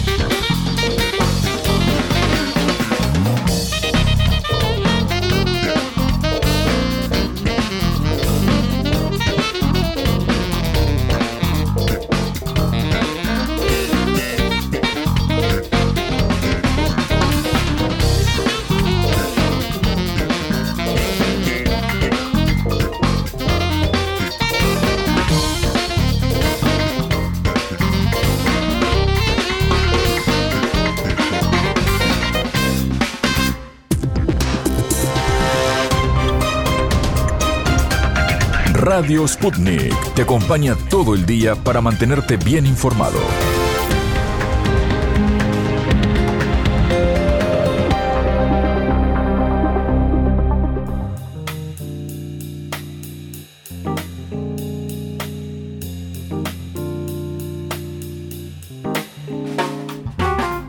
Seguimos en órbita, Alejandra, y ahora vamos a hablar de Chile. Como sabemos, el país se enfrentó graves incendios en las últimas semanas que dejaron más de 133 muertos y 14.958 hectáreas quemadas, números que se leen rápido, se dicen fácil, como ¿no? habitualmente se dice, pero 133 vidas humanas, más todos los destrozos en, en todas estas hectáreas y también daños materiales. Es terrible el saldo, ¿no? Sí, una noticia que nos impactó muchísimo cuando la dimos y después cuando comenzamos en los días siguientes a, profundizar en, los detalles ¿no? de estos graves incendios. Un horror.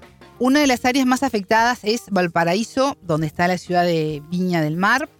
Eh, decirles que una ciudad que todos los años, desde la década de los 60, recibe el festival musical considerado el más grande e importante de América Latina. Un festival, Alejandra, que solo se canceló en los años 2021 y 2022 por aquella histórica pandemia ¿no? que tuvimos que padecer todos en mayor o en menor medida.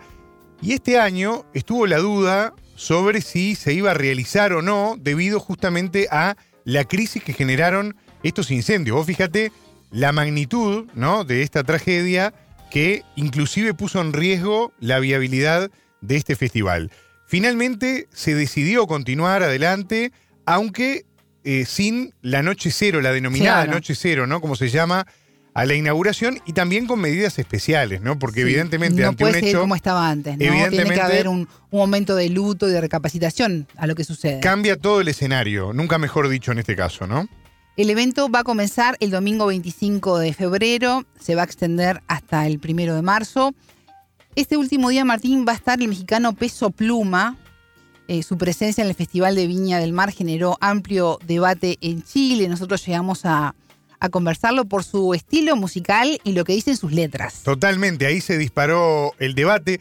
La actuación de este artista, que, a ver, es furor, ¿no? En el mundo entero, por esta música que se conoce como los narcocorridos, generó polémica por lo que algunos entienden, y este debate es bien interesante, Sí. es que a través de este hecho cultural hace una supuesta promoción de la cultura narco. Esto, de hecho, este debate y esta opinión la sostuvo el chileno Alberto Mayol en el portal Bio Bio Chile y esto fue lo que terminó de encender la mecha para que, justamente ahora que hablábamos de incendios, en este caso se generara un fuego muy fuerte en el debate sobre la pertinencia o no de que este artista estuviera en el festival. Sí, ya lo pasó eh, el reggaetón, ¿no? Por su alto contenido sexual, pero pasa mucho con todos los ritmos urbanos, ¿no? Que siempre se cuestiona su- sus letras. Eh, yo pensaba un poco en ritmos anteriores, ¿no? ¿Qué pasa con el tango? Claro, ¿no? Que promovía, ¿no? Eh, esa violencia explícita hacia la mujer. Y no el, todo el mundo salió a atacar a las mujeres, ¿no? También, eh, ¿dónde está, ¿qué está primero, no? ¿El huevo o la gallina? Yo si escucho una canción con determinado este contenido, no tengo la capacidad de, de analizar, de ver y voy a actuar, depende de lo que me diga esa canción, ¿no? También entra eso en, en- en el debate. Claro. Eh, a partir de, de todo esto aparecieron otras voces reclamando la cancelación del show. Un diputado llegó a presentar un recurso de protección junto a vecinos de la ciudad que fue admitido por la Corte de Apelaciones de Valparaíso. Sin embargo, la organización del festival dijo que no cancelaría esta presentación de Peso Pluma. Una decisión que parece por lo menos interesante, ¿no? Sin querer tomar partido explícito en el debate, considerando que, como vos decías ahora con el ejemplo del tango, ¿no? En Sí, sí. definitiva. Digo por, por el Río de la Plata tan cerca que tenemos. Claro, pero cada expresión cultural, no importa si es musical o de lo otro que tipo, pasa en las calles. y lo que pasa en determinado Ritmos momento urbanos. histórico. Claro. Y, a ver, nos hemos cansado en este programa contigo de hablar del avance del narcotráfico en la región, de cómo el narcotráfico va tomando barrios y también va adueñándose de determinados eh, niveles de la estructura estatal de los países, ¿no? ¿Es Peso Pluma el responsable de que avance el narcotráfico? ¿Son los que escuchan y bailan su música responsables del avance del narcotráfico?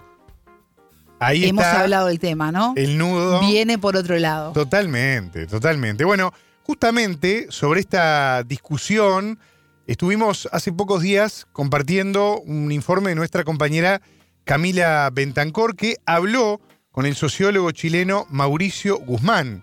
Y si te parece Alejandra, vamos a compartir justamente lo que dejó este informe bien interesante que plantea en gran medida algunas de las preguntas que nosotros estábamos haciendo en este diálogo contigo para poder entender un poco más el centro de este debate y por dónde va justamente este planteo. ¿Te parece? Vamos.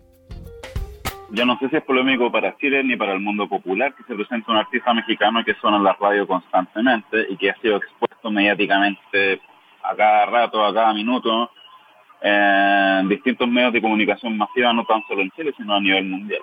Eh, creo que es complejo y complicado para una eh, para un segmento para un segmento de la élite política eh, cultural chilena, es decir, para la clase dominante, ¿no?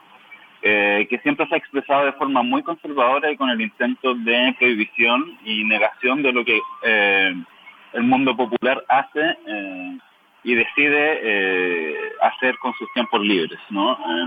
Siempre hay una ética, una moral que intenta ser un poco pedagógica, intentar instalar costumbres que no son las costumbres del mundo popular, intentar enseñar eh, y cómo eh, el, pueblo pobre o la clase trabajadora o como, le quieran llamar ahora, eh, distribuye y disfruta de sus tiempos y de las ganancias de ser explotados día a día. Aquí, eh, evidentemente, eh, hay una estrategia eh, y hay una, una forma de ser de una clase que ha operado como la clase dominante, ¿no? Que intenta siempre enseñarle al pobre cómo debe actuar. Eso es básicamente.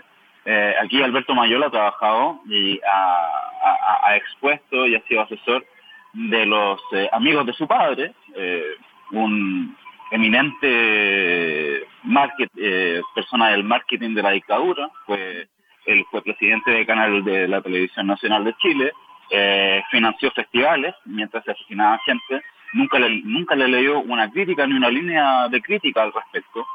Entonces me parece un poco complejo que una persona como él intente eh, cancelar o prohibir la actuación de un joven que representa no la cultura narco, sino que representa los valores y los deseos de una sociedad neoliberal, la ganancia de dinero, eh, la satisfacción de la explotación. Eh, y eh, bueno, en México eso se ha expresado a través de la violencia, de las armas, del uso de drogas, de gente, qué sé yo, el contrabando de chicas, de chicos, distintas formas de violencia pero que son expresión de tal vez un desgaste de la sociedad neoliberal. los jóvenes han visto cómo sus padres se han desgastado y destruido a costa de un trabajo que no remunera, eh, que finalmente se transforma en explotación sin goce. Eh, y esto es una forma de la explotación, pero con goce. Eh, al parecer a las clases dominantes siempre les, les ha molestado que los pobres disfruten de su tiempo libre. El experto nos indicó que hay un intento de cancelación a peso pluma por parte de clases dominantes que termina operando como una especie de marketing inverso y le da mayor visibilidad al músico. La censura eh, siempre ha trabajado en la forma de un marketing. En los años 80, cuando la agrupación de mujeres cristianas católicas en Estados Unidos eh, formó este grupo de mujeres eh, a favor de la moral y sacaron todas estas, estas campañas de explicit lyrics finalmente eso funciona como una, una, publicidad a favor de los artistas. el que no tenía el sello Explicit Lyrics en sus carátulas de disco en los años 90, los raperos o las bandas de hardcore y metal, era como, puta, no, no eres parte de eh, toda esta cultura eh, que habla de la violencia deslenguadamente, por lo tanto no eres un artista cool. Aquí también funciona igual. O sea, si tú censuras o intentas cancelar a un artista, no lo que estás haciendo es, le estás haciendo una campaña de marketing. Porque finalmente, eh, mi mamá, mi papá, que no conocían a Peso Pluma, eh, o no sé, eh, mucha gente despabilada, porque no estamos hablando de que es un artista que está sacando un nuevo género o que es un artista innovador, estamos hablando de un artista que viene a consolidar toda una tradición mexicana de fondo, que es la cultura de los corridos, que ahora la nos nombran como los correos tumbados o los narcocorridos, están los tigres del norte eh, que hablan de, los corridos y de la cultura narco desde los años 90. Eh, no es algo nuevo. Lo que pasa es que las clases dirigentes o todos estos intelectuales de la élite se vienen a dar cuenta recién de que esto existe, porque no son manifestaciones con las que ellos convivan cotidianamente, porque están alejados de esta cotidianidad del pueblo pobre o de la, de la población en general. Ellos vienen en una burbuja. Entonces, eh, toda esta censura, todas estas prohibiciones vienen a trabajar eh, en base a, a, una estrategia de cancelación, pero que finalmente eh, funciona como un marketing inverso. Cuando tú intentas prohibir, cuando censuras, lo que estás haciendo es fortalecer una casi una mitología de un artista, ¿no? Eso lo mismo pasó con Iron Maiden en Chile en el año 92 eh, que lo censuró la Iglesia Católica, y también los asesores eh, culturales de Patricio Almen en ese entonces, otro sociólogo, otro sociólogo de la élite, eh, Humberto Lagos, también avaló esta censura. Y finalmente lo que hizo fue a, transformar a Iron Maiden en una banda mítica en Chile. O sea, estos, estos gallos vienen a Chile y llenan tres veces el Estadio Nacional. Sin esta censura, créeme que eso no hubiese ocurrido nunca. El problema del elogio a la cultura narco ha cobrado protagonismo en Chile. A fines de 2023, por ejemplo, la administración del presidente Gabriel Boric tomó medidas para eliminar las narcoanimitas. Esto eran una especie de memoriales a líderes narco o familiares de estos líderes que eran construidas en espacios públicos. Estos narcofunerales fueron descritos por el gobierno de Chile como eventos que buscan exaltar la memoria de personas consideradas mártires para bandas criminales y, de acuerdo al gobierno, se desarrollaban en estos lugares diferentes faltas y conductas impropias para la sana convivencia de la población. Claro. Por este motivo, el gobierno ordenó demoler estos memoriales y bueno, y, esta situación con respecto a la cultura narco genera este, cierta sensibilidad en Chile. Escuchamos la opinión del experto sobre este tema. Es un problema, eh, pero no porque tú vayas a borrar un, mausoleo narco o vayas a decir a la gente que no tiene que escuchar a Peso Pluma, va a terminar siendo el narco. Creo que hay cuestiones de fondo eh, que han permitido que el narco se abra paso dentro de la juventud, como ya te explicaba hace un rato eh, la falta de oportunidades, eh, la falta de disfrute de la explotación. La gente no disfruta su explotación. No.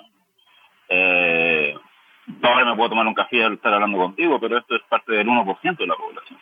O yo estar hablando por teléfono contigo es una, un privilegio.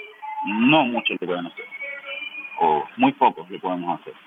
Entonces, em, cuando no hay esas oportunidades, cuando no hay derecho al disfrute, cuando no hay goce de la explotación, abrir paso a, a, esta, a estas culturas o a estas formas de expresión o a estas formas de la economía neoliberal. O sea, el narco no es independiente del tiempo, no está fuera de la sociedad, está dentro de la sociedad y está dentro de los tiempos dominados y determinados por la economía capitalista global y por las formas neoliberales de, eh, de trabajo. Le consultamos al experto sobre si el debate en torno a Peso Pluma y su elogio, según determinadas voces, a la cultura narco, podría abrir un debate en torno a instaurar ciertos lineamientos y permitir o excluir determinadas expresiones artísticas en estos festivales. No veo por qué eh, debiera eh, haber cierta normativa para eh, que en el estrado público se expresen las voces del mundo popular o de la sociedad completa me parece que cualquier tipo de censura o prohibición sería una soberana estupidez y una respuesta eh, facilista y populista a las demandas de eh, los sectores conservadores del país. Bueno, Camila, la mesa está servida para la polémica. Muy interesantes los aportes del entrevistado para reflexionar a fondo sobre este tema. Por supuesto que sí. Y bueno, estará el show de Peso Pluma en el Festival de Viña el primero de marzo. Y ahí veremos las repercusiones también, ¿eh? También, seguramente hayan muchas. Así pasó Camila Bentancor de Sputnik con nosotros compartiendo el análisis de este tema.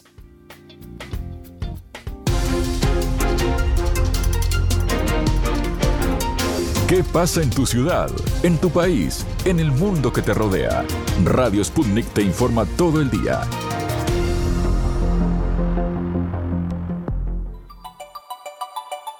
Estamos llegando ya al final de este recorrido de 120 minutos por la región y por el mundo, Alejandra, cerrando una nueva edición de En órbita y obviamente saludando a todos los que están del otro lado. Sí, seguimos con la mirada puesta en Londres, en lo que ocurrirá con Julian Assange. Estaremos informándolos. Tengan todos ustedes una excelente jornada. Buena vida para todos.